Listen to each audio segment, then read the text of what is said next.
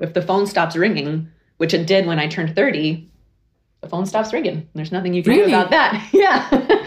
yeah, totally. You know, I mean, it's, it's the fashion industry. So everything is like, I think it's called a koan, you know, it's like, it's like two sided, you know, it's like light and dark. And like, there's all these great things about the fashion industry when you're in that position of being a model. And then there's also very dark things about being a model, you know, including like, you can be at the top of your game on a Monday, and on Tuesday, everybody decides that you're totally lame, and that's that. And you never understand why, and you didn't do anything wrong, and it's just your moment's gone, and that there's nothing you can do. So it's brutal in that way. But um, I was very lucky that you know nobody decided I was lame until I was 30.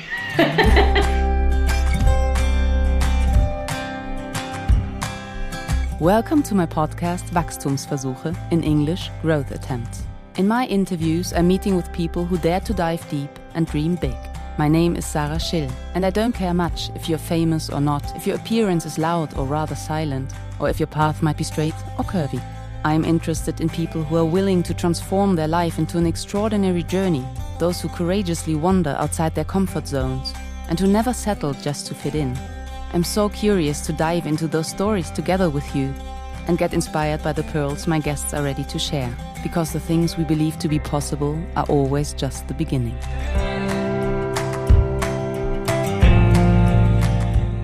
Today's guest is Elettra Wiedemann. Elettra was a high class fashion model for over a decade, working with some of the most renowned photographers and traveling the world for countless shootings and shows. Her eye for style and design, her interest in healthy and delicious food, and her wish to get those meals down on the plate in a decent amount of time led her to her successful food blog, Impatient Foodie.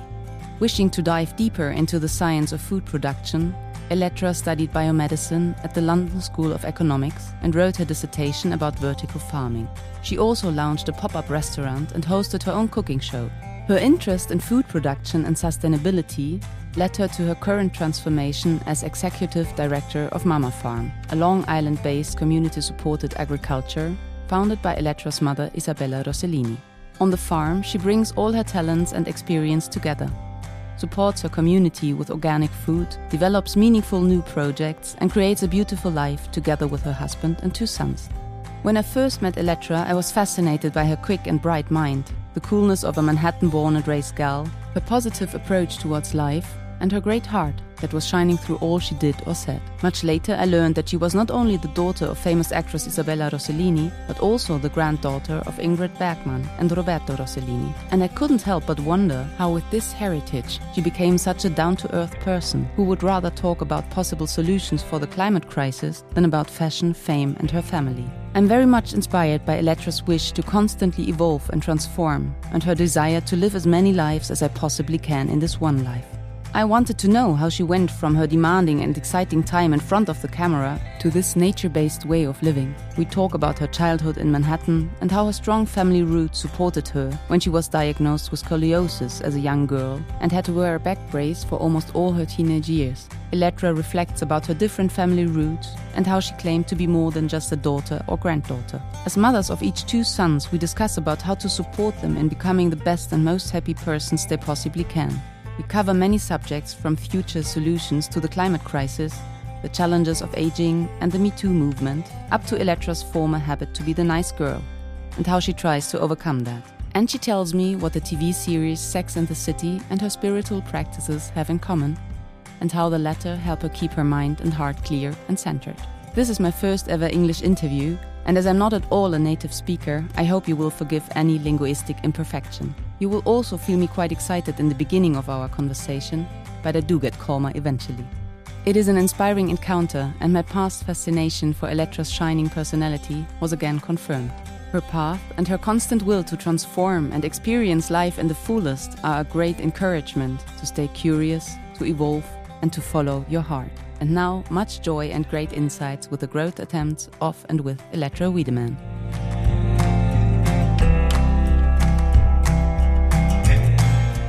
Hello. Thank you so much that you found the time with two little children and a farm to run. It's amazing. Well, thank you for thinking of me. I'm very flattered to be here. Thank you.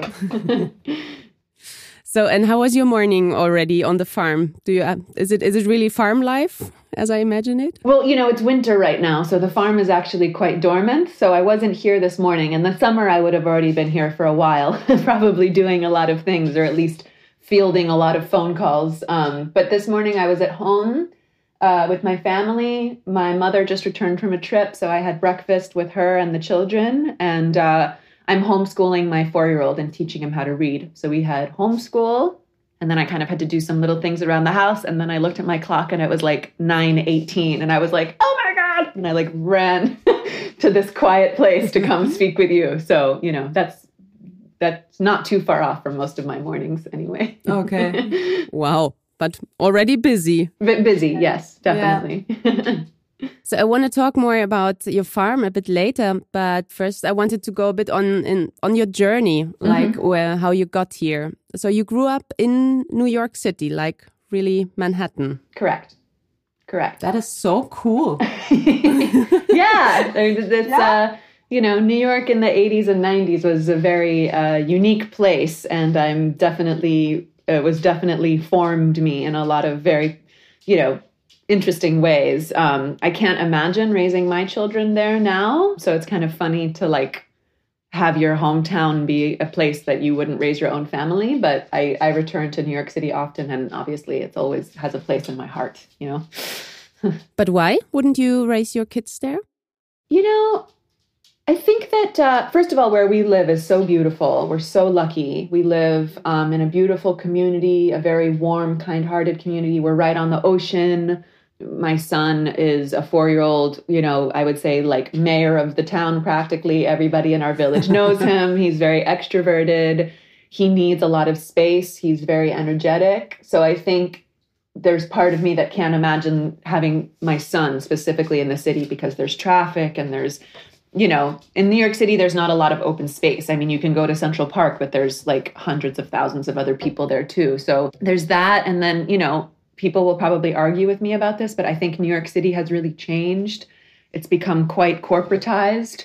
A lot of the things that made it very fun and charming and thought provoking in the 80s and 90s has kind of been consumed by large chain stores, you know, Dunkin' Donuts, uh, you know, these types of kind of big chains mm. that are corporate you know so i remember i went there before the right before the pandemic i had meetings in new york city and i got like this 5:30 a.m. train which got me into penn station around 7 in the morning and i got out at penn station which is on 34th street and i had a meeting on 59th street and i said oh i'm going to walk because i'm early and between this walk of like you know over 2 miles I will find a beautiful little coffee shop to have like a croissant and a this and a that. And I swear to God, Sarah, there was nothing. It was all Dunkin' Donut, Pret a Manger, 7 Eleven, over and over and over again for two miles. Really? So these are the types of things that I'm, you know, everybody's nostalgic for their childhood, but I'm really nostalgic for the old bohemian New York that I grew up in, and I don't see it there right now. Maybe it will come back. Maybe the pandemic has kind of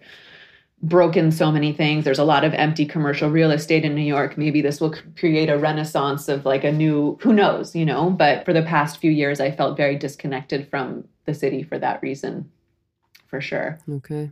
Yeah, let's hope that that it's not corporates again who eat all the space. And, yeah. Uh, yeah, I hope so because yeah, mm. that was what made New York so exciting was the different points of view and the artists and the you know edginess and that's just kind of it's been it's gone through a period where that has gone a bit underground. It's been harder to find. So mm. yeah. and how you how were you as a child? You know, I don't really. It's a good question. I think about that a lot in my meditations. You know, when I'm like trying to connect to my inner child. I think. um I don't know. I, I, I have a wonderful family, so I think I was quite shy, maybe, and like a little bit like a little awkward, maybe in some ways. I mean, a lot of kids are. I I was a bit like a big people pleaser as a child, which is something I really had to kind of focus on as an adult. Not remedy is the right word, but just be aware of. So that led me into a lot of situations as a child where maybe I was like bullied by friends, and that was something that I dealt with a lot in my childhood. But I think I was generally a happy child. You know, I had my parents were divorced, but they were very friendly. So I had very comfortable, beautiful homes with my parents. I had a wide support network. New York City was exciting and fun. You know, I remember my little preschool and how cute it was. We had like a pet hamster, you know, like I remember I have very fond memories.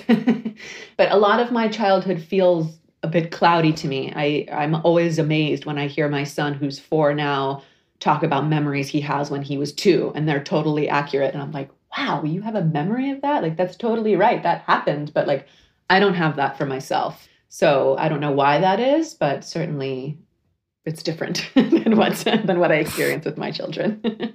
to me, you seem like such a positive person and such a happy person, and I just wondered, like, yeah, you were. I read you were diagnosed when you were 12 years old with scoliosis and had to wear a back brace for like all of your teenage years, basically. Yes, I did. And in an interview, you said that the good thing about it was that you became so good in school because you were not exactly girlfriend material. yes, I was not girlfriend material with my back brace and then my braces for a, a good long time. Yeah, that's true. And yeah, and I, I just wondered, you know, if you did you have this positive approach and and this way of looking at things already uh, in early childhood or is it something like when you look back that you can see or can can make jokes about it because obviously it must have been quite hard no yeah i think i think the latter i mean i think i think it's something in retrospect i'm like oh actually maybe the universe put that on my path because otherwise i wouldn't have been i'm a very i'm a competitive person so i like to excel as much as I can. So I think the brace kind of making me stationary made me kind of focus on schoolwork and use that as a way of excelling. And I was also very lucky to be, at, especially in my like teenage years, surrounded by a great school and a great community of friends and peers who were also very focused on their studies. And it was considered cool to be like a good student among my friends. So that was really helpful as well. I don't know if a lot of people have that necessarily. I don't remember. I mean, the brace was just like, it was just hard. You know, it was just painful and it was hard and it was uncomfortable for basically six straight years with no reprieve. Jeez. But my mom has had two spinal surgeries that have completely fused her spine. She hasn't been able to bend her back since she was about 14 or 15 years old, my mom. So there was a sense of like going through that at home, knowing that my mom had been through it. And there was a sense of not feeling alone in that that I think was very helpful. Mm-hmm. And then there was also just the idea that, like, oh, I'm not you know, without diminishing what I was going through, it was also like, I have a brace. It sucks. it's painful. I hate it, you know, but my spine is not fused, you know, and okay. if I if I stick with this, I will probably avoid that. And I have, you know, in fact, I had to go get a spinal x-ray not very long ago, several years ago to, because if after a certain age your spine doesn't move, it means it probably won't move. And if it moved again even a little bit, it probably means it'll continue to get worse in your old age. And lucky for me, my spine had not moved. So that probably wow. means that I will never need to have back surgery. I will always just have a little bit of a crooked spine, maybe more crooked than other people, but you know, not so bad that it needs surgical intervention. So I think that in the moment it just felt i had this perspective looking at my mom constantly and how she was moving and her back and her pain and what she had been through and feeling like i had support from her and also i didn't have it as bad as her so mm-hmm.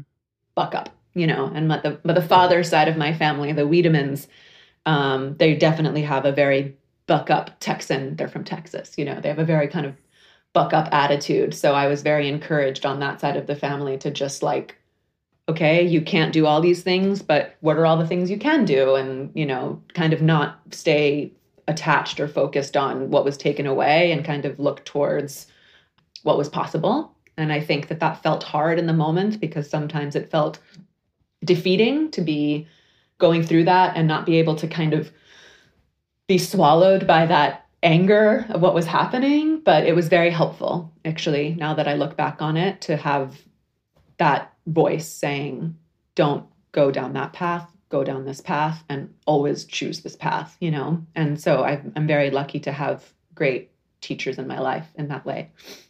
yeah, I think to have a support like this, because as you say, you can can easily be drowned by by an experience like this, and absolutely, that's that's amazing to have such a support. Yeah, yeah, it was very lucky. Mm. So, I mean, my family has always been a huge support to me, and I'm you know very grateful to them and for them.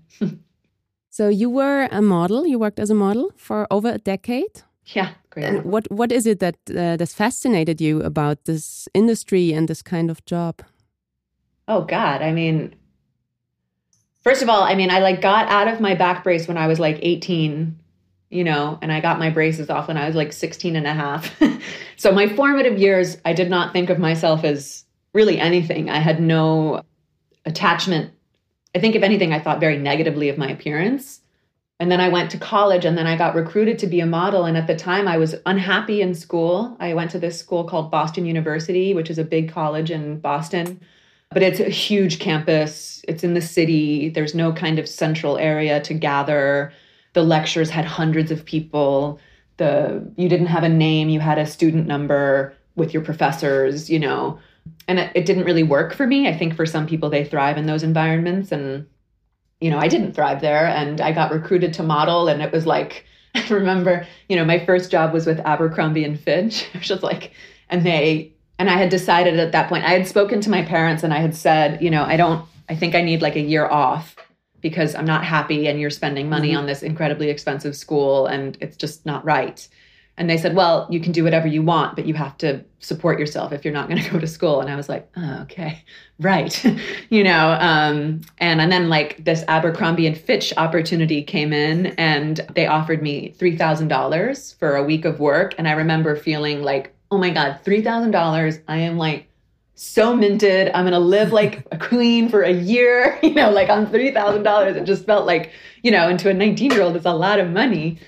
And then it just kind of kept going like, oh, go to Milan. And then, oh, I'm in Milan. And oh, I booked 12 fashion shows. And oh, now you booked these four campaigns. And now you're in Paris. And now you're in, you know, I've traveled the whole world. So it wasn't it wasn't particularly like, oh, I find this like fascinating and fun, although it was those things. It was more like this this road was just kind of falling in front of me and I was, you know, walking down it, kind of not knowing where it was going to lead or anything. I enjoyed very much being financially independent from mm-hmm. everybody. I enjoyed the autonomy and the decision making. I'm a very independent person. So I think once I had that pillar of my life in place or building, it felt really good. So that was a motivation to keep me going. And then I love traveling, you know? So I have so many amazing memories of my 20s just having I would I would often ask if I had a job, you know, on a for Wednesday and I had to work Wednesday, Thursday, you know, I'd always ask my agent, "Oh, can I please stay Friday, Saturday?" and you know, um, I'll find like a hostel or something, and I would just get a map and I would just get on whatever city subway I was on, and I would just go around. I still use Lonely Planet guides to this day whenever I travel because I just think they're wonderful. Yeah. They're wonderful, you know, and mm-hmm. they have so much great. I just feel like they really get to the pulse of a city, and I would just. I loved doing that. It was one of my favorite things. And in fact, I find myself fantasizing about it now that I have young children and looking forward to the day that I get to share that with them and teaching them how to do that stuff. And honestly, I look forward to the day where I get to do it again myself with my children mm-hmm. being grown and knowing that everybody's safe and well. And just the adventure that comes with those kinds of travels is something that I got a lot out of. So I think that's what kept me in it for so long. And I mean, they kept calling. I mean, you know, if the phone stops ringing, which it did when I turned 30, the phone stops ringing. There's nothing you can really? do about that. yeah.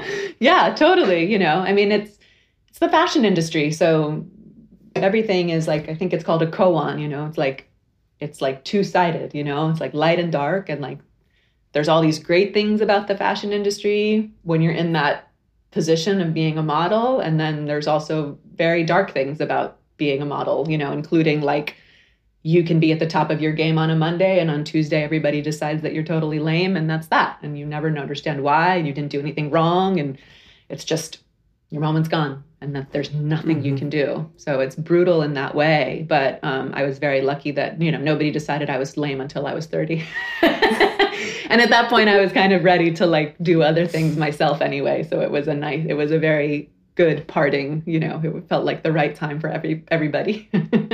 uh, okay. and so you didn't have because I, I have friends uh, who have been models, and they told me a lot about I don't know like the pressure, of course, and eating disorders and drug abuse and sexual harassment and things like that. How how was it for you? Did you did you go through this in a good way? Like I mean, I definitely, you know, I'm not going to lie. Like, you know, you have to restrict your eating and work out like a maniac to fit into the samples. Again, it's just mm-hmm. that koan thing, you know, it's like you get to travel the world and collaborate with eccentric, fun artists and have this glamorous lifestyle.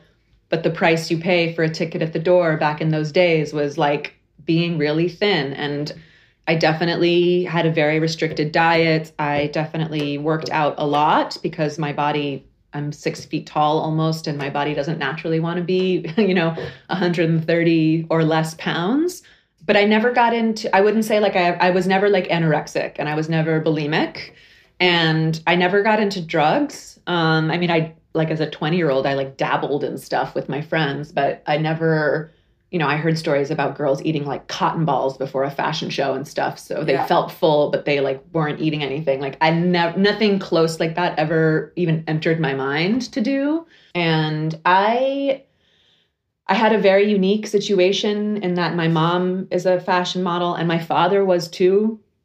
In fact, that's how they met. They were both on a campaign for Calvin Klein when they were in their 20s. And I guess my mom was in her early 30s at that point whatever. My mom was a little older than my dad. And um, so people knew my parents in the industry. And so their way of dealing with me was very different than maybe an anonymous person who they didn't know the family and they, you know it, it's mm-hmm. so i never experienced that um, i never expect i mean maybe i experienced sometimes i like look back on things and i'm like oh wow that was like sexual harassment. I was like did not realize that at the time you know just kind of like naive.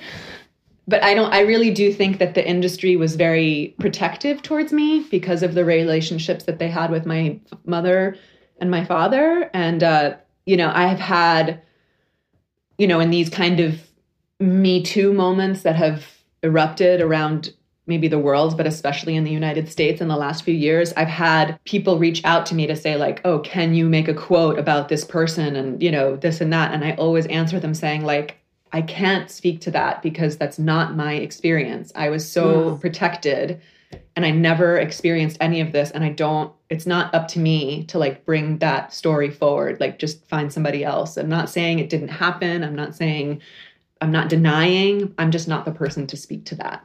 So I was very lucky in that way. Mm. Okay, and then out of this, um, the modeling career, and was it when you turned 30 that you decided to start a food blog, which seems no. like the opposite in a way.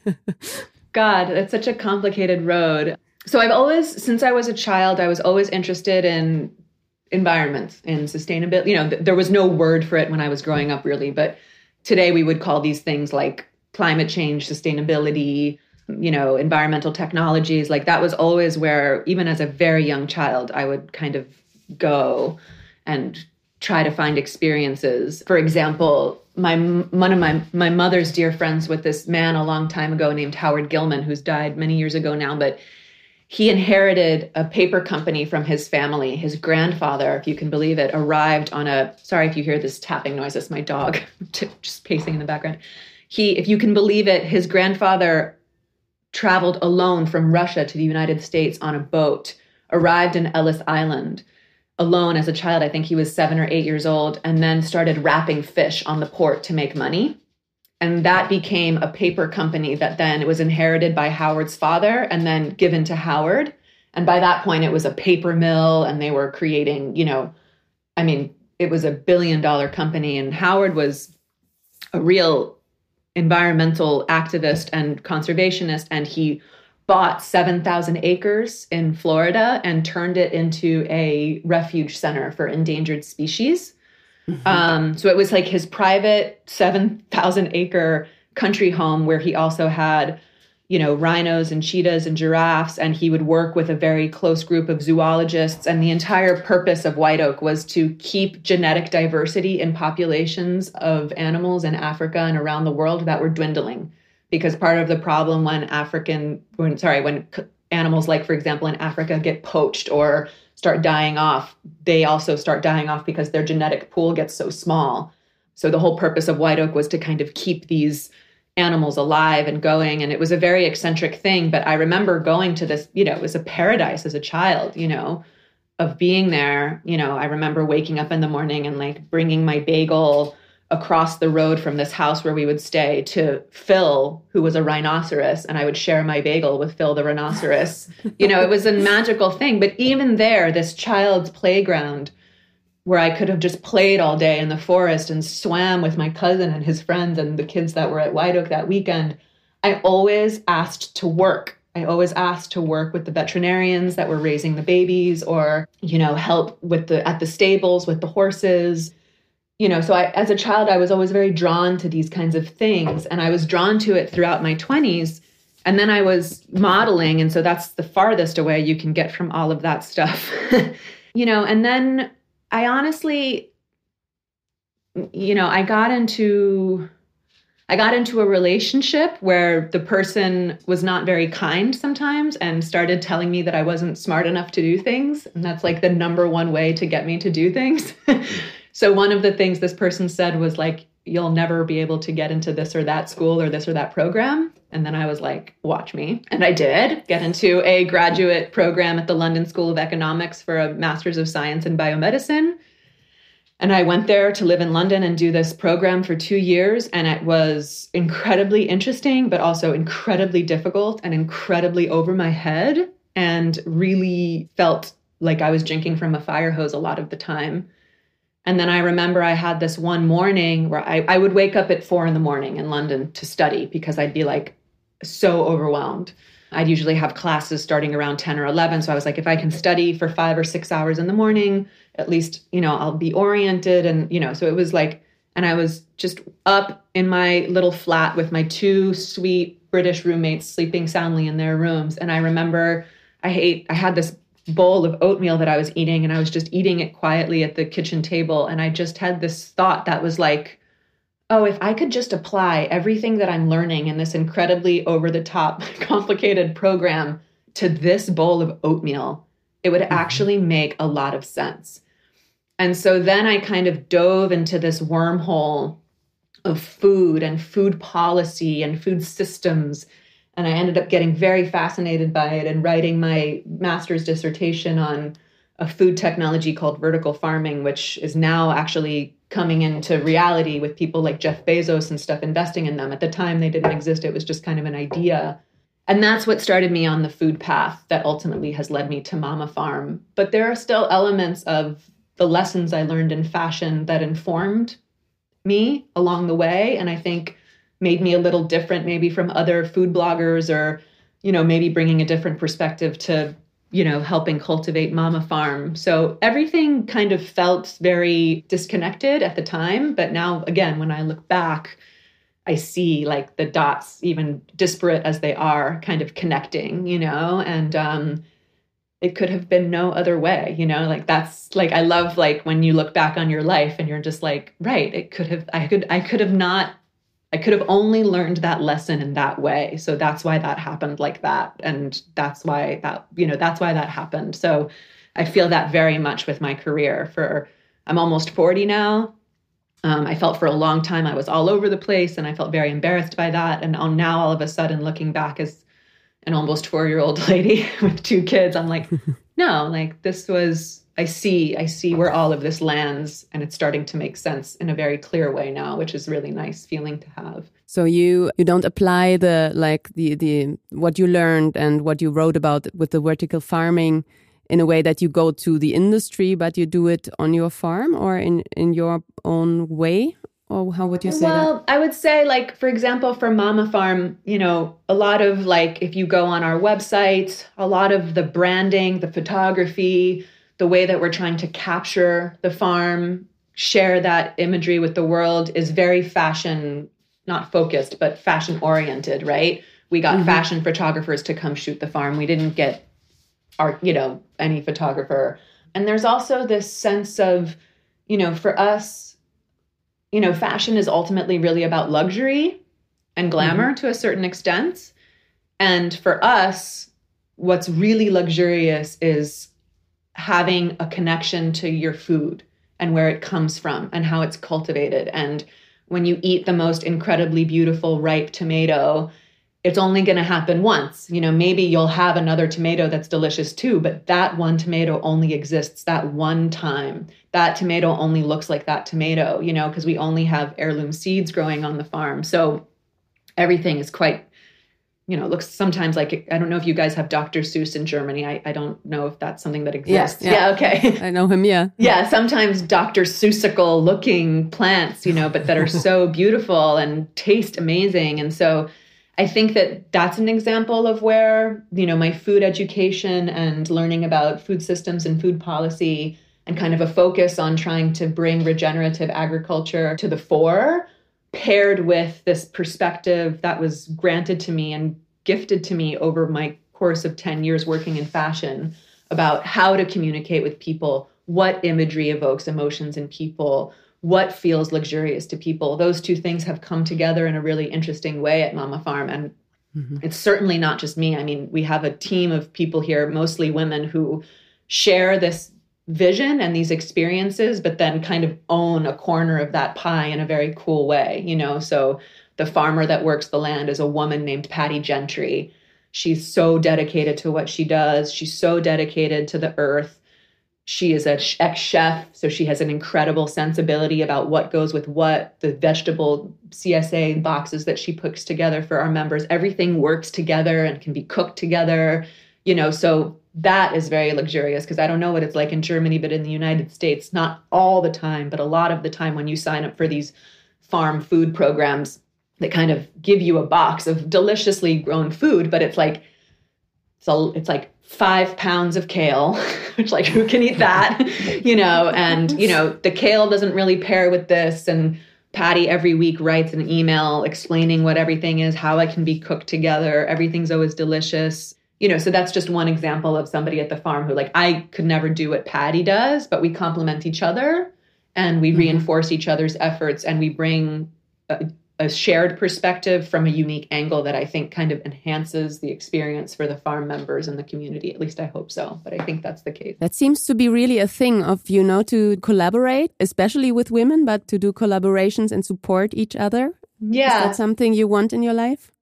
Yeah, you know, it's kind of funny. It's like um it's both. Like I, I I did work at an office for a really long time, for not long time, but several years, and I actually found that I didn't enjoy working in a team like that even though it was a team of women, really I have to say. And it wasn't the women that I didn't enjoy. I enjoyed them very much, but there was something about the bureaucracy of that that I found kind of exhausting and stifling. I like to work alone as my own boss and collaborate with others, right? So it's like I love to kind of own my own ideas and reach out into the world and cult- cultivate and collaborate with the people that come back and like mirror back interest to me. And I like to kind of then give those people I like that I find people where we like respect each other but give each other agency to completely own whatever like I have this wonderful man named Oran Etkin who does music programming for our farm. And I would never dream of like even suggesting something to Oran. like he is the master of that domain. He is has had an incredible career, an incredible sensibility. He's an incredibly kind-hearted man. So he owns that. We work together, but I don't I, beyond me saying like, hey, this is like bug theme week. you know, could you do something with bugs? Is there anything interesting musically you can do with bugs? Oh yeah, I could. Here, you know, and then he and then he brings that forth. So that's the type of collaboration I like. The kind of the stuff that I worked with in offices and stuff really didn't suit me at all. Maybe I'm not a good mm-hmm. team player in that way. maybe I'm a good team player in another way. yeah, maybe maybe in your way, but it's something that that I've seen that that there is this collaboration and I like it very much. Oh, thank you. Well, you know, I'm glad that's coming through and I certainly appreciate all the teachers that have been brought into my life whether it's Patty, the farmer, or Ron, the music guy, or you know any of the people I'm working with here. I, I consider them teachers, and I just try to collaborate with them and learn from them and support them however they need to support it with the farm or any other way that I can help. So that's nice to hear. mm.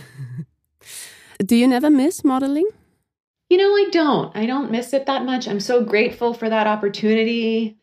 You know, I'm not going to lie to you. The money was great, you know, and that's really something that's not, I don't miss, but like you're like, oh, wow, that was like great, you know. I don't miss it. I don't, I miss some people in the industry, but I'm still friends with them. I mean, I haven't seen them a lot because of the pandemic in recent years, but I don't feel the need to go on a set and get my hair and makeup done and pose in front of a camera or runways always terrified me. I mean, I was always surprised I didn't have a heart attack walking down.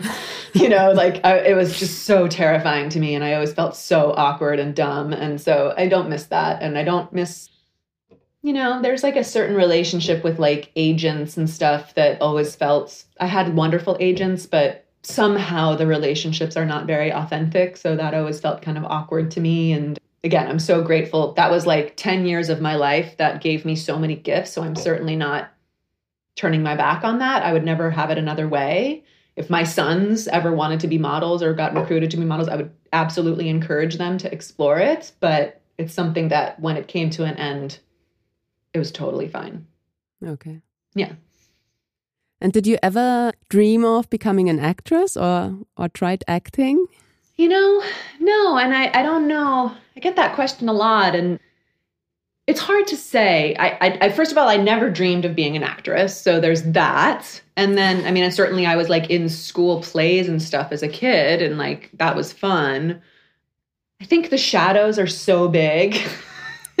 you know, yeah. my grandmother won like three Oscars, and my mom's obviously a very celebrated actress, still working into her, she's almost 70 now, and she's still working so much. And I remember a lot of the times when people were working with me or when people would meet me, they wouldn't even tr- introduce me my, by name. They would, I would have no name. I would just be like Isabella's daughter or Ingrid's granddaughter, you know, and that always kind of bothered me because I was like, no, I'm Elettra nice to meet you. you know, they happen to be my family, but I don't know, you know, that's weird way to like introduce somebody, I guess. Um, so I always had maybe like a bit of a chip on my shoulder about that. And I think that that really, inf- like the idea of even going into that world and feeling like everybody was looking at me to be the next Ingrid Bergman or be the next Isabella Rossellini felt so oppressive that I think I was just like, like get me away from that you know um, let me focus on what i you know what's unique about me and unique about my mind and my interests. And it felt i felt a bit lost for a while like i said before like kind of scattered. But ultimately i ultimately i think i do have a very different perspective from my mom. I think running the farm my mom was the founder of the farm but you know so now she's kind of hands off but I think it's been very good for my mom and I to have this experience together because she's really it's allowed her to see me come into my own. And she you know she now for the first time is like elettra what do you think we should do with this? And you know how should we oh this person is calling me and i don't know what to do. Like can you please you know. So i think it's been really good for my relationship with my mother. I think it's helped kind of make me an adult in her eyes and vice versa you know. Like i've learned a lot from her. But the acting thing just always felt like this big monster shadow that I just was like, well, it just made me feel sick. Like as I thought about it, I'd just be like, you know. So um no. but I did get, you know, a lot of people tried to get me in their films and, you know, you know when like somebody asks you to do something and your your body just feels like like it's melting and you're just like like why? I should be excited about this. You know that's how i always felt when somebody brought me an acting opportunity which i, I feel em- embarrassed to say because i'm sure there's so many people out there in the world who are like i would die for an opportunity like that. And i'm certain but it's just for me it's just a way for me to say like when those things happened to me my body would signal so strongly to me that it was not the right path for me that mm-hmm. i could not pursue it because i felt so icky inside so hopefully that left that path open for somebody else, you know? Mm. yeah, I thought, you know, and every almost every interview I saw, it is always like, "Hey, you look exactly like your grandmother and your mother." And and I thought like having this this Hollywood queens like shadowing also guarding of course, but but shadowing over you, you must really find something inside, no, that keeps you sane and keeps you Elettra, like also for yourself. Yeah. Yeah. I mean, I think I'm a very fiercely independent person, like I said. So immediately when someone tries to get me onto a, oh, you're this or you're with that group or you're like these people, I'm like, you know, I just, my immediate reaction is to kind of push away from that. And then I have to say, you know, the father side of my family, the Wiedemanns, have been such an incredibly wonderful group of people, such an incredible force for good in my life, such an incredible encouragement for my independence and my just growing up. And, you know, so I think there was also that. Like, in fact, usually when I get not this interview, but I'm saying just interviews when I was modeling, you know, it was like, what does your mom think? What was your grandma like? What is it this person? What is it? And I would just be like, yes, yes, yes, yes, yes. And did you know that my grandmother on my father's side is a fucking kick-ass psychiatrist, you know, like who like went to the Jungian Institute when she was 20 and it was like the 1950s. And like, you know, I had all these other amazing people in my life. Did you know that my grandfather on my father's side founded Outward Bound, you know, and like created all these like amazing programs for people in the world, you know, like and so I always wanted to kind of celebrate them. And i'm what i'm trying to say is like they were such a formative effect on me too in such mm-hmm. a strong way. But i know that it's like they're not hollywood royalty right? So they don't like get that light shown on them. But in my heart and in my mind i know that the wiedemanns had such a grounding effect on my life from when i was zero until now. Even even my grandparents being dead now for a few years I still feel them around, grounding me very much. Yeah, and you also choose this name as as your name mostly, no? You, they, you never used Rossellini, really? I never used Rossellini. I mean, people would use it all the time, and you know, put it, but I never used it because I was very strong about wanting to be independent. It was a way of kind of carving out away from my mother's side of the family, not in like an aggressive way, but just kind of in a uh, independence way and then also just reminding people like there are all these awesome Wiedemanns over here, you know, and I come from them too. And like, you know, keeping keeping that felt like an honoring of them. I thought that it has both sides. Also, your when your name is Elettra Ingrid Rossellini Wiedemann, no? On my birth certificate, yeah.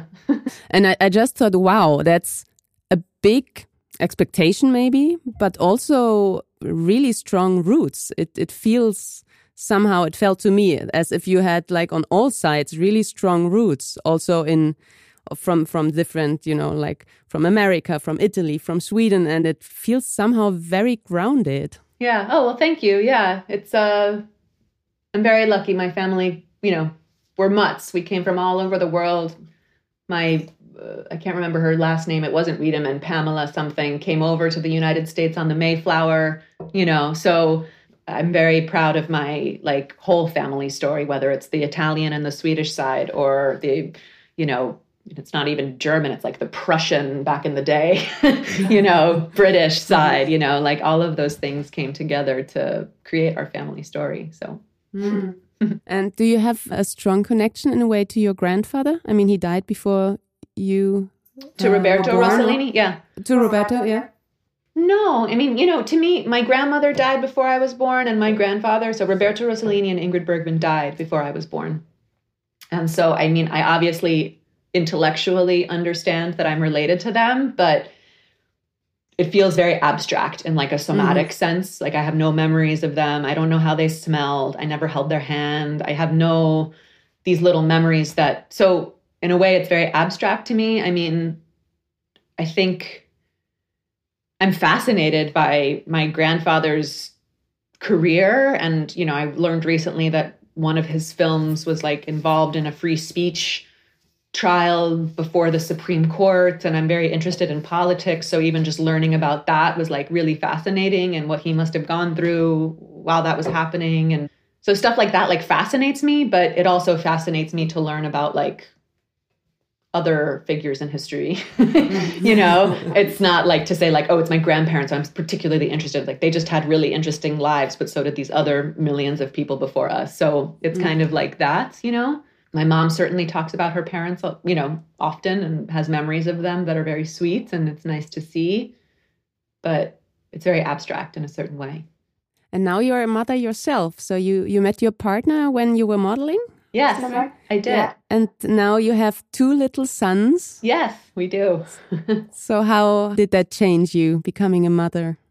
You know, becoming a mother for me has been a very cleansing experience. It's really focused me. It's made me realize what I really care about and want to cultivate in my own life, including people, frankly. Um, you know, I think in your in my younger years when I was in Manhattan and going to fashion parties, like there's all these kind of like friendship, acquaintance relationships. It's hard to know if it's a friend or a professional or this you're trying to get something out of each other, you know, and like the second I had Ronan, like all of that fell away. And it felt really nice to just have such a clear focus for like, oh, this is what these are the things that matter to me. This is these are the things I want to put energy on towards bettering myself, you know, so I can change patterns, you know, so that I can be a better, create a better legacy for my son and now sons.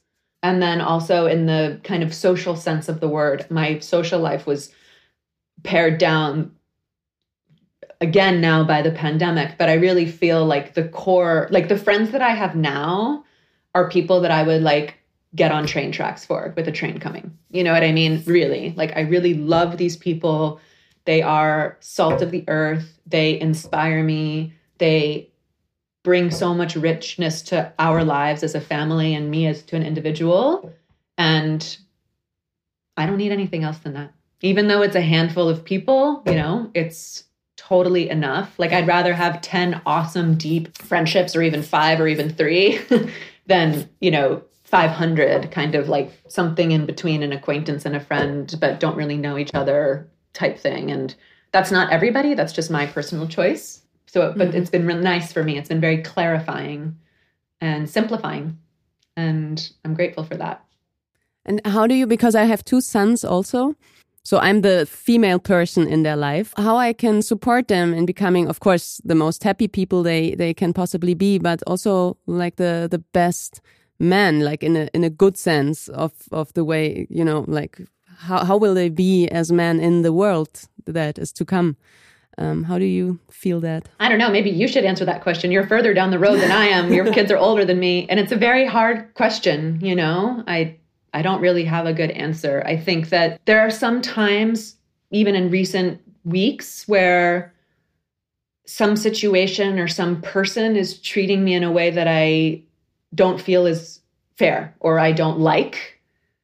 And I think in my 20s, I would have tried to appease and, you know, make myself uncomfortable, to make that situation or that person comfortable or whatever. And somehow, now that I have kids and particularly sons, I don't want to do that because I don't want to have them to have mm-hmm. the expectation that women in their lives will do that for other people or for them. So I've yeah. it's forced me to be stronger than I really am, to have very clear boundaries so that I model that for them, saying mm-hmm. when somebody says that's not okay, that's not okay. And you don't treat people like that or if you get into a situation like this, it's very clear how to act. It's not acceptable to do these things you know doesn't mean you have to retaliate or do anything violent but it just means that it's a very you're not going to accept that energy in your life that confusion in your life. And then I think, you know, my sons are little. Vigo is eight months. So it's like he's just like a little butterball right now. And then Ronan is four. So he's just like learning the world. But, you know, I'm like, hey, Ronan, like, you know, do you see that I'm doing this? You know, sometimes Ronan, he's a very active, sweet, extroverted child, but he kind of talks at people while they're like, changing the baby or cooking breakfast or you know and sometimes i just stop him and say like hey ronan use your eyeballs and like look at the world. What is mama doing right now? Mama is cooking. Right. Who is mama cooking for? Me. Right. So please go play by yourself while mama cooks you breakfast and then you can talk to me. You know just kind of like encouraging this, you know, I always want to know what he has to stay. I always want to be catering to a need. He's a four year old. Obviously, I need to help him through the world, but I also want to encourage him to kind of like open his eyes and be like, oh, it's not just about like me and my need in this moment. Like, my mom is doing something for me. So let me just like do this other thing that's fun and cute. And then I'll talk to her about it later. You know, just little moments like that that I think hopefully as when mm-hmm. they're adults and they're like trying to get the attention of a lover or like an employer or like whatever, they'll just kind of have that moment to be like, Ronan, open your eyes and look, like what's actually going on right now. Do you need to be at the mm. center of this? Can you observe for a moment? Can you help? You know, I am often like, is there anything you could do here to help mommy?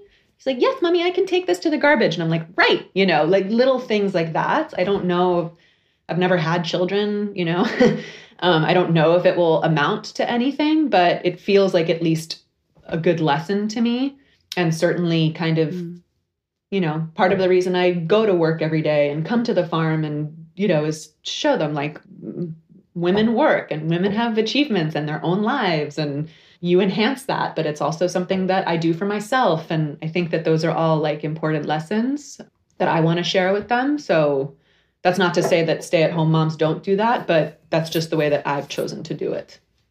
Yeah, I think it's for me, it has become maybe also because my, my older son is just bigger now and it, it has become something I'm I'm thinking a lot about or, or also try to do to mm -hmm.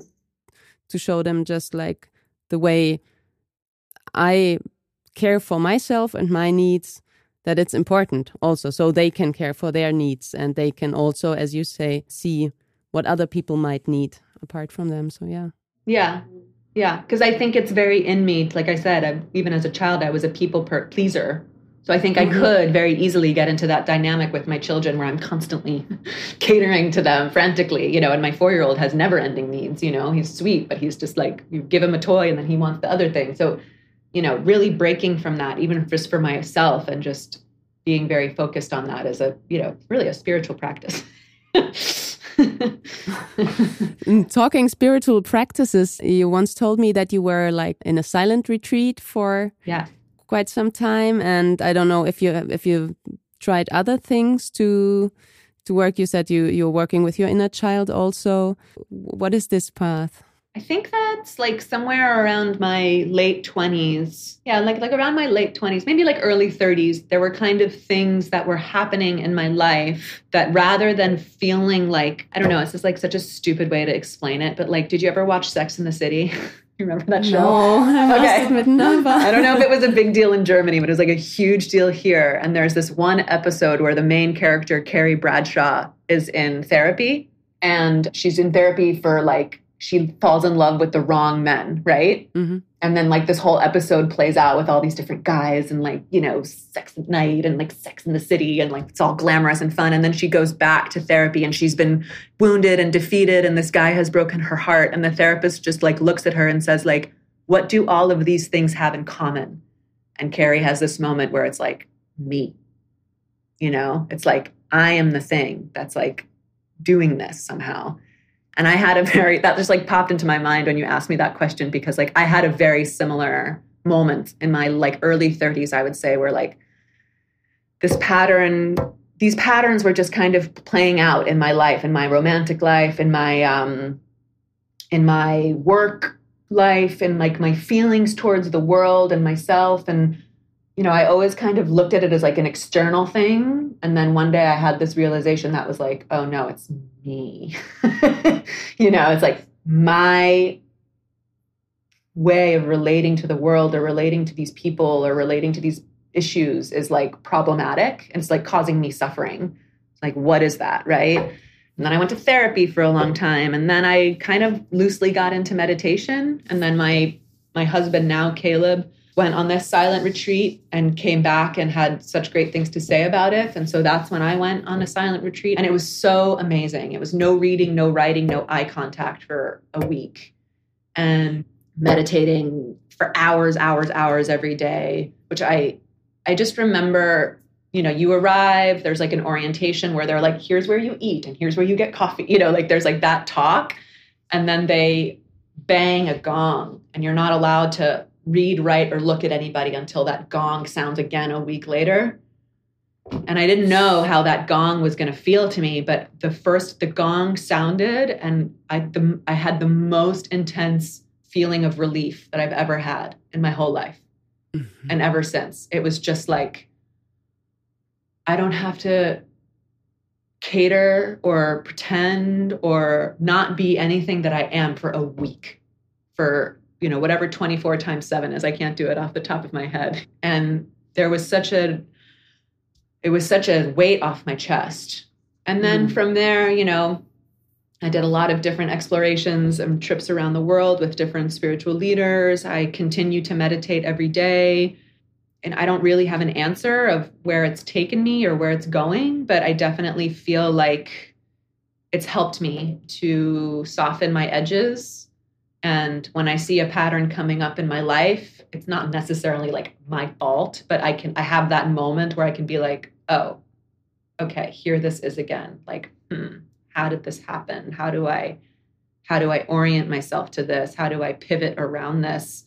What's this lesson here? You know, it's kind of given me a little bit of space rather than kind of like getting thrown in the waves of life, which are, you know, every life is intense. Like we're here to hurt, we're we're here on earth to learn hard lessons, all of us, you know. So it's like being the wave and not being the boat on the wave, like being like tousled around, you know. It's just like and also just accepting that like life is really hard and like it's not doesn't mean that I'm doing anything wrong or anybody's you're you know that's like the Buddha's practice and like the Buddha's teaching right and it's like suffering is part of life and it doesn't mean you're doing it wrong it means you're just li- alive and so just like staying in that is a practice for me and for the teachers that I follow and I'm very grateful for them. So you have teachers in your life that you follow? Oh, I mean, like this guy that I did the retreat with, Adyashanti, you know, he's mm-hmm. amazing. He has so many free offerings on YouTube. And um, he does like, I think once a month seminars on YouTube, like live casts.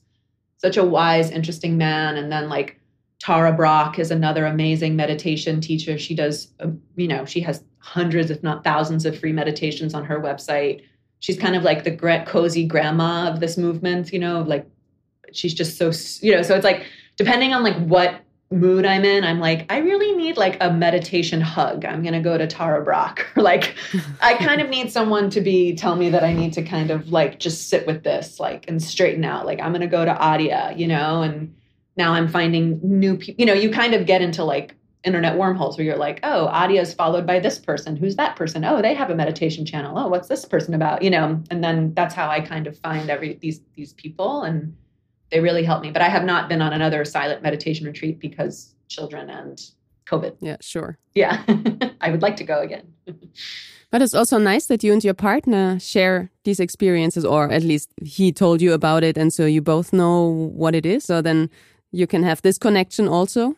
Yeah, I mean, I think that Caleb and I have a really interesting relationship in a lot of ways. And one of the ways I see, you know, our karma, if you can call it that, playing out is that we do bring this into each other's lives very much. You know, he's brought these practices into my life, these teachers, these ways of thinking. And, you know, I think I bring things into his life that help balance him out. So, you know, it's not always easy. You know, sometimes it's not really what you want to do or want to hear or want to feel, but it's like ultimately medicine. So I think that that's mm. kind of a part of our relationship that I'm really grateful for. And now we have this beautiful family together and we get to kind of put this into practice with our children as much as we humanly can. You know, we, we're not perfect, but we really do try.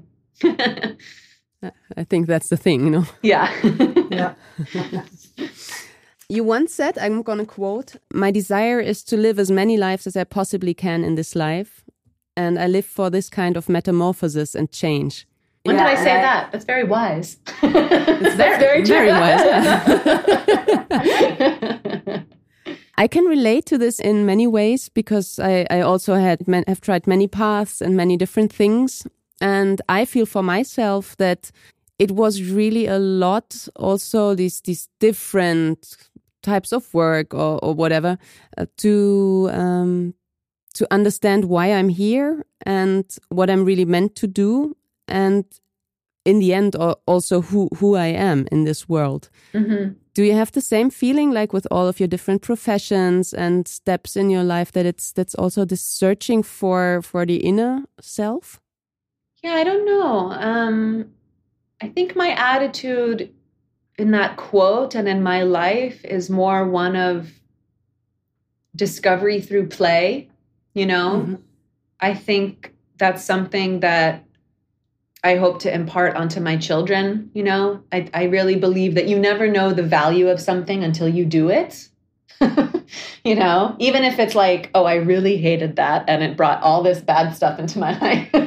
you know, like, oh, but then you know, you know, like mm-hmm. you went down that path and like that's what you discovered. And like there's an important lesson there too. So I think that I just remember reading an article when I was young, very little, like 11 or something, from like the National Geographic or whatever, because we used to have a subscription to that magazine that was about this. It was like time is filtered through your brain in a very specific way according to neural connections in your brain. So if you're using the same neural pathways over and over and over again, time actually goes much faster because like that neural pathway is just like yep yep yep yep yep like I got it I got it. you know like mm-hmm. yeah, yeah but if you force yourself to do new things, even like getting out of the shower and not like drying your arm, like I always get out of the shower and like dry my left arm first. I don't know why, you know, but like even doing something different, like forces time to like feel a different way to you. And that feeling is for it to feel longer.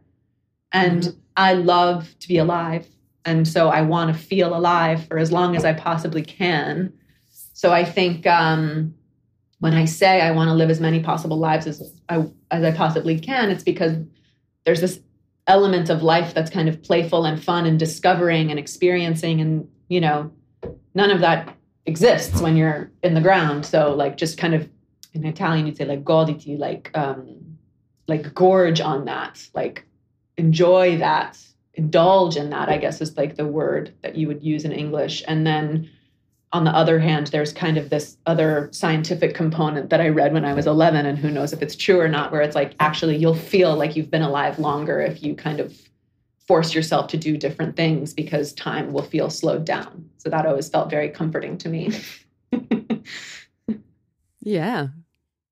When if we remember the last years or so, we often remember the things that were new and that that we learned, no? Yeah. Yeah, absolutely. Yeah. And I think that's why also when you have a newborn you know you can probably relate to this you know mm. everybody i know who has a newborn is like oh wow it's like the longest shortest time right those days yeah. with a newborn feel like they never end but somehow when you look back on them you're like that was like a flash you know but when you're mm. living it you're just like and it's because everything is so new and you're becoming a new person and you're meeting this new person and i love moments like that you know i love that feeling of like wow, I don't know what's going to happen today. You know, like that's so cool. You know, some people hate that. Some people feel very unmoored by that. And I totally get that too. But that's, I think, where a lot of my joy comes from in life is that feeling of like, who knows what's like around the corner? Like, let's see. Maybe it's scary. Maybe it's bad. Like, you know? yeah, I love that too. So this is, this might not be your last transformation now. I hope not. You know, I really, I really hope you know, and this is again something that I don't know about my maternal grandparents because again, I never met them, but my paternal grandparents, they were evolving until the day they died. You know, they mm. they were my grandmother was born in the 1920s in Dallas. Her father was a conservative judge. You know, she had a family and then got accepted to the Jungian Institute in Switzerland. And, you know, I think went from being a very religious, I'm sure, conservative person with, I'm sure, what we would consider very backwards views today to having her own practice and becoming a Buddhist and, you know, living her life at the end of her life as somebody who was like a progressive democrat you know like like that arc for me is like so mm. fascinating and my grandfather was the same born in california military man very conservative had children had an insurance company, you know, blah, blah, blah, blah, blah, and then got into Buddhism and retired and started, you know, throughout his life, starting all these outdoor expeditions and exploring the world and bringing his sons, my father and uncles along with him, and died such an incredibly rounded person with mm. so much incredible knowledge and also wisdom. I mean, the things that my grandfather used to say to me with so much levity and like he was never like let me tell you about my you know it was always just cracks of jokes cracking towards himself. And one of my favorite things to do with my grandfather you know he died he died in his sleep after having a martini which is like totally how i want to go. Um, you know but one of my favorite i would go to dallas frequently to visit my grandparents in their elderly years and my grandmother unfortunately got dementia towards the end of her life. So she couldn't hang with us as much as she would have before. But my grandfather and I you know, up until like a month or two before he died, I went to go see him, and my grandmother would go to sleep, and my grandmother, my grandfather, and I would go to a bar together and have martinis, and it was just like fantastic, you know. And he would tell me all these great stories, and I'd tell him about my life, and he would have all these great funny things to say, and such warm, affectionate advice that was never like didactic or like boring. So always made me laugh at myself and at life you know, so I don't know why I got into that wormhole, but there's the answer. I miss them tremendously. Mm. Yeah. Yeah. Seem like really great, great people. They were amazing. Yeah. Mm. I really love that just to really enjoy life and to use this time that we have and also to show this like your grandfather did to you and we show it to our children it just really warms my heart. It's uh, oh good, just like this this feeling that I yeah that because this is something I really really want to do. You know, like it's so little time, and in a way, it's so know? little yeah. time. It's so yeah. little time. You know, and I think I remember when I was pregnant with my first son Ronan, I was on a trip with my dad and his friends, and my dad created this like you know ceremony for me. We were on the Grand Canyon, and everybody talked to me about these are all my dads and his friends, so they have children who are all like in their 30s and stuff, 20s now. And one of the guys said to me, like, when you look at it, you only have, I can't remember what he said, but he was like, you only have 900 weekends with your children before they're up, before they leave. So always mm-hmm. remember that. It's only 900 weekends. And that always stuck with me so much that even during the pandemic when we were locked down and, you know, sometimes I'd just be like, I can't do this. I'm like locked at home with a toddler, you know, you're it's hard, you know, it's hard for everybody, you know. But then I would just have that voice in my head be like, you just have 900 weekends. So like mm. it can be hard, it can be this, it can be that, but it's just 900. So just always remember that, you know. It's really helpful to have that perspective sometimes. Yeah. Mm-hmm. Yeah. I saw on your Instagram account you posted this picture, this beautiful picture of your family on the runway for Dolce and Gabbana. Yes. And then some days later, or no, no, I don't think some days, but some time later or some pictures later, you posted a picture of your face without, with zero makeup and with dirt all over your face. That's my life in and a nutshell. and I thought if is this difficult? Like also aging? Is this difficult, this transformational process to Oh yeah. I mean, yeah, I mean, no. I mean, I, I like in a sense I love about my life that I can go into like the Dolce and Gabbana runway show and then come back here and be like literally covered in dirt with Patty, our farmer, learning from her. And like that just feels so rich to me. And I'm so grateful to be in a position where I get to do both of those things. It's very hard to age. The thing that's like kind of a mind warp for me about aging is like I actually feel better and more vibrant now than I did in my 20s, mm-hmm. but like I look shittier. so that's like really confusing, you know, where I look in the mirror and I'm like, you're like kind of almost a middle aged person. That's freaking wild. And like, I, I, I forget all the time because I feel so good. And, you know, in my 20s, I was like, smoking and like you know smoking hash on the weekends with my friends and like drinking you know not like alcoholic but i was like not taking care of myself at all. And now i'm like my body's given birth to two children. I'm like i like bow to my body and it's like you know it's amazingness of just doing that and breastfeeding and like i treat myself so much better but i look worse. So it's just like that's so hard, you know. And then there's a great, do you know Bonnie Raitt? Do you have this artist? And that Bonnie Raitt is a really amazing female singer in the United States. She's like blues. And uh, there's this amazing song that she sings called The Nick of Time. Such a beautiful song. And in the song, she writes like about looking at her parents getting older and her parents looking back at her getting older and how weird that is. And the last line of that choruses, those lines are pretty hard to take when they're staring back at you. And it's so true. I do feel that, you know, and um but what can you do? I mean, in a way, you can let that kind of overwhelm you with sadness, you know, and it certainly is sad to think of your own demise, but you could also it's that path, right? It's like, oh, I could go down that rabbit hole or I could turn towards this other path, which is like, right, I have a lot of shit I got to do. I need to like get on that. And like, while I have the energy and while I have my mind and while I have my body, I need to like do this stuff because this is going to end. So like, let me get it done. Mm. Um, and I'm not saying like you turn away from the pain and the sadness of the idea of like getting older. It's very difficult for everybody. I think. I mean, there's an entire billion dollar industries around avoiding that, but should also kind of be like it happens to everybody. Change is inevitable, and again, like get a fire under your butt to like do what you want to do because those lines are a reminder that like time's ticking away, and you could spend that, you know, being sad and scrolling Instagram and feeling isolated, or not you know so that's what i try to remind myself like okay all of these gotta keep doing this stuff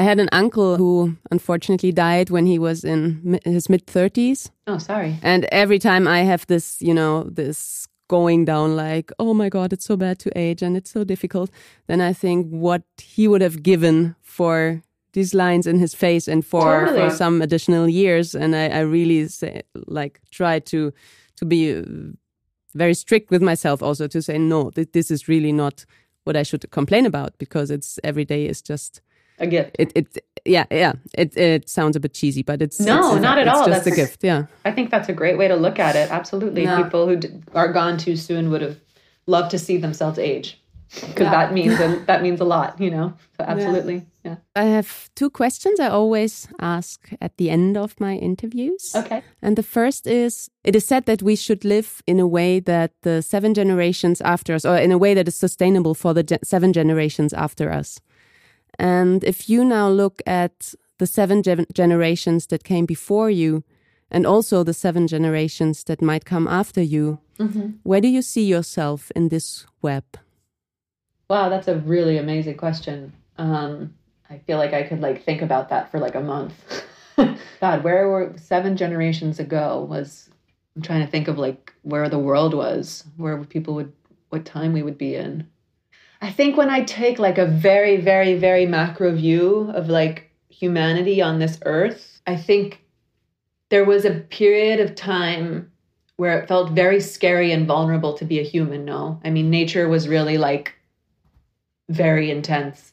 You know, I'm thinking like there was no antibiotics and like babies would die and the grief that would come with that or famine would come and you know like it was just it I, I imagine like if I try to imagine being a mother seven generations ago, I think I would have been like perpetually anxious. you know, and perpetually feeling protective and I would have acted in such a way that would have placed as many placed me and my loved ones in as much protection as possible, right?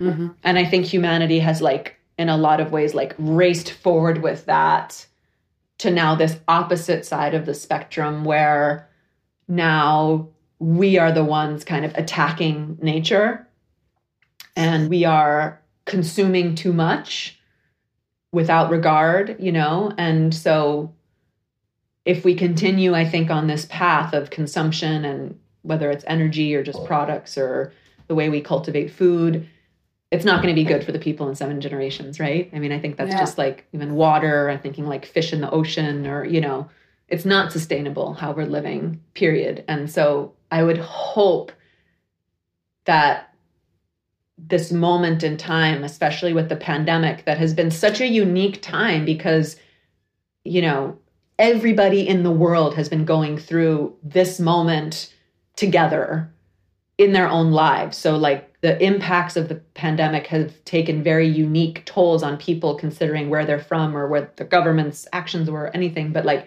it's been a big global reckoning, I think, in a lot of ways.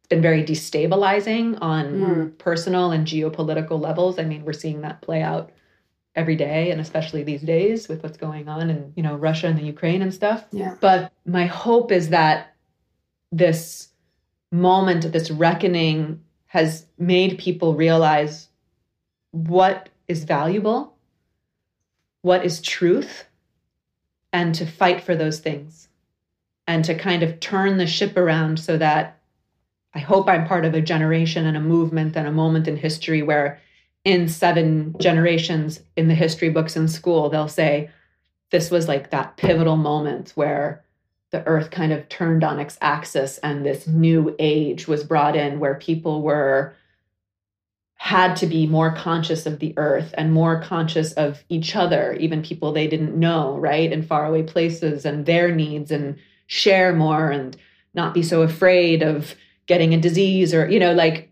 i don't know maybe that all sounds very naive but i feel like we have these kind of moments in history where like things kind of pivot right? And then there's kind of a new prism that everything is interpreted through. And i think that we're in that right now.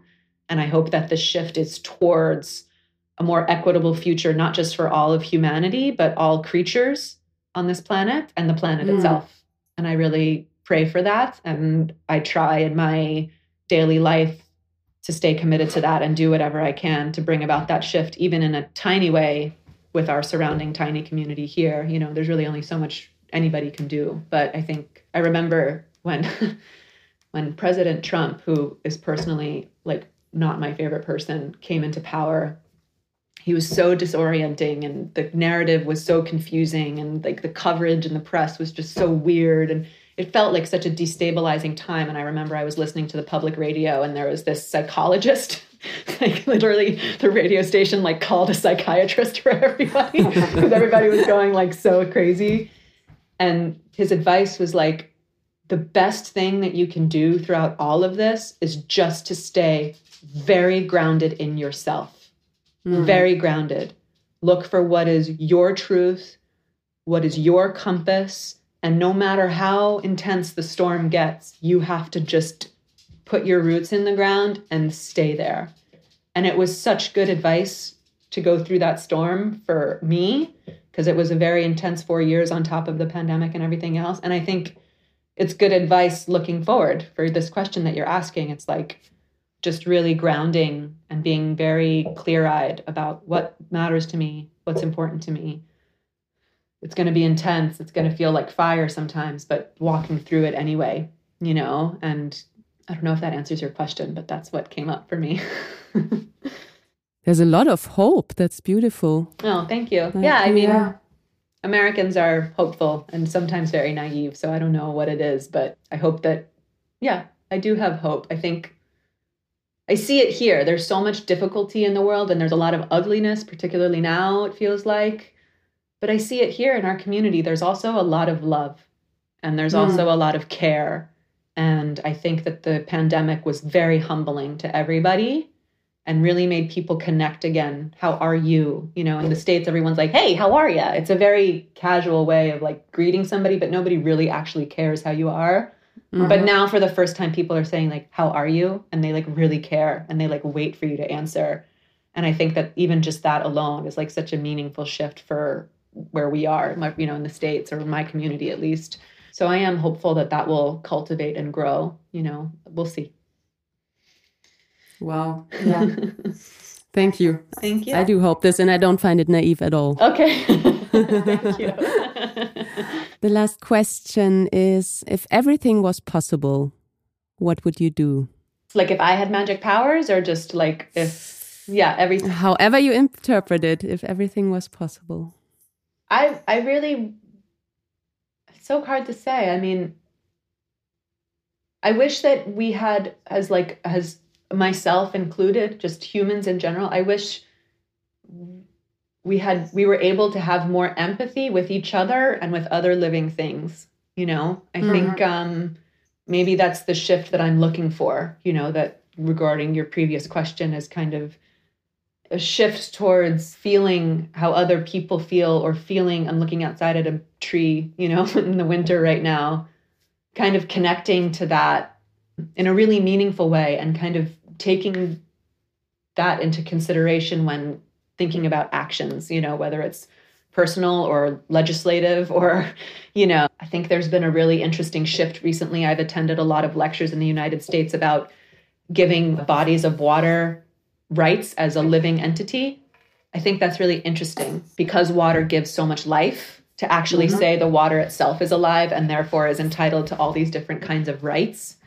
Yeah. That gives me a lot of hope that it's even a conversation because a conversation like that when I was in my, you know, youth in my, you know, 80s is like you would have been laughed you would have been like oh this like crazy person. But now it's actually being had in like very serious legal circles you know? So my wish is that that is those things become more possible that um, we are able to connect with each other and with this incredible planet that we live on more I wish there was less kind of focus on like, let's go live on Mars, because I think all that money and effort and resource could be used to figuring out how to save what we have here.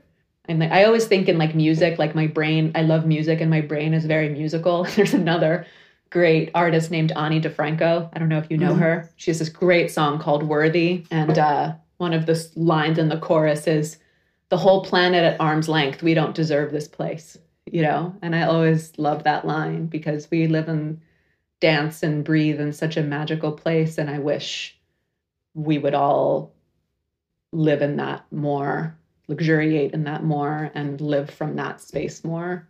And we'll see. We'll see if that will happen or if that's also naive. Yeah we will see. We'll see, we'll see. certainly i'll try to impart that onto my children you know this is a magical place. Treat it as such as much as you possibly can. Yeah, and children, even especially young children, they feel that, no? I have the feeling it needs very little to to show them because everything is so amazing and so exciting. Yeah. I mean, that was one of the, my favorite things about being, I remember particularly with Ronan and now again with Vigo, who's little, you know. Ronan, when he was just born, loved to look out the window I mean, for hours, we would just stand and look out the window. And I remember having this moment with him where I was like, You're right. Looking out the window is like really cool. Like, there's a lot going on, you know? Like, and as an adult, I'm just like totally ignoring this like incredible, like, movie that's happening right outside and you're just seeing it for the first time and reminding me that this is really cool you know and thank you you know they're little buddhas in themselves in that way mm. especially when they're so yeah. tiny yeah great teachers yeah, i find they are slow down yeah. you know yeah. Mm.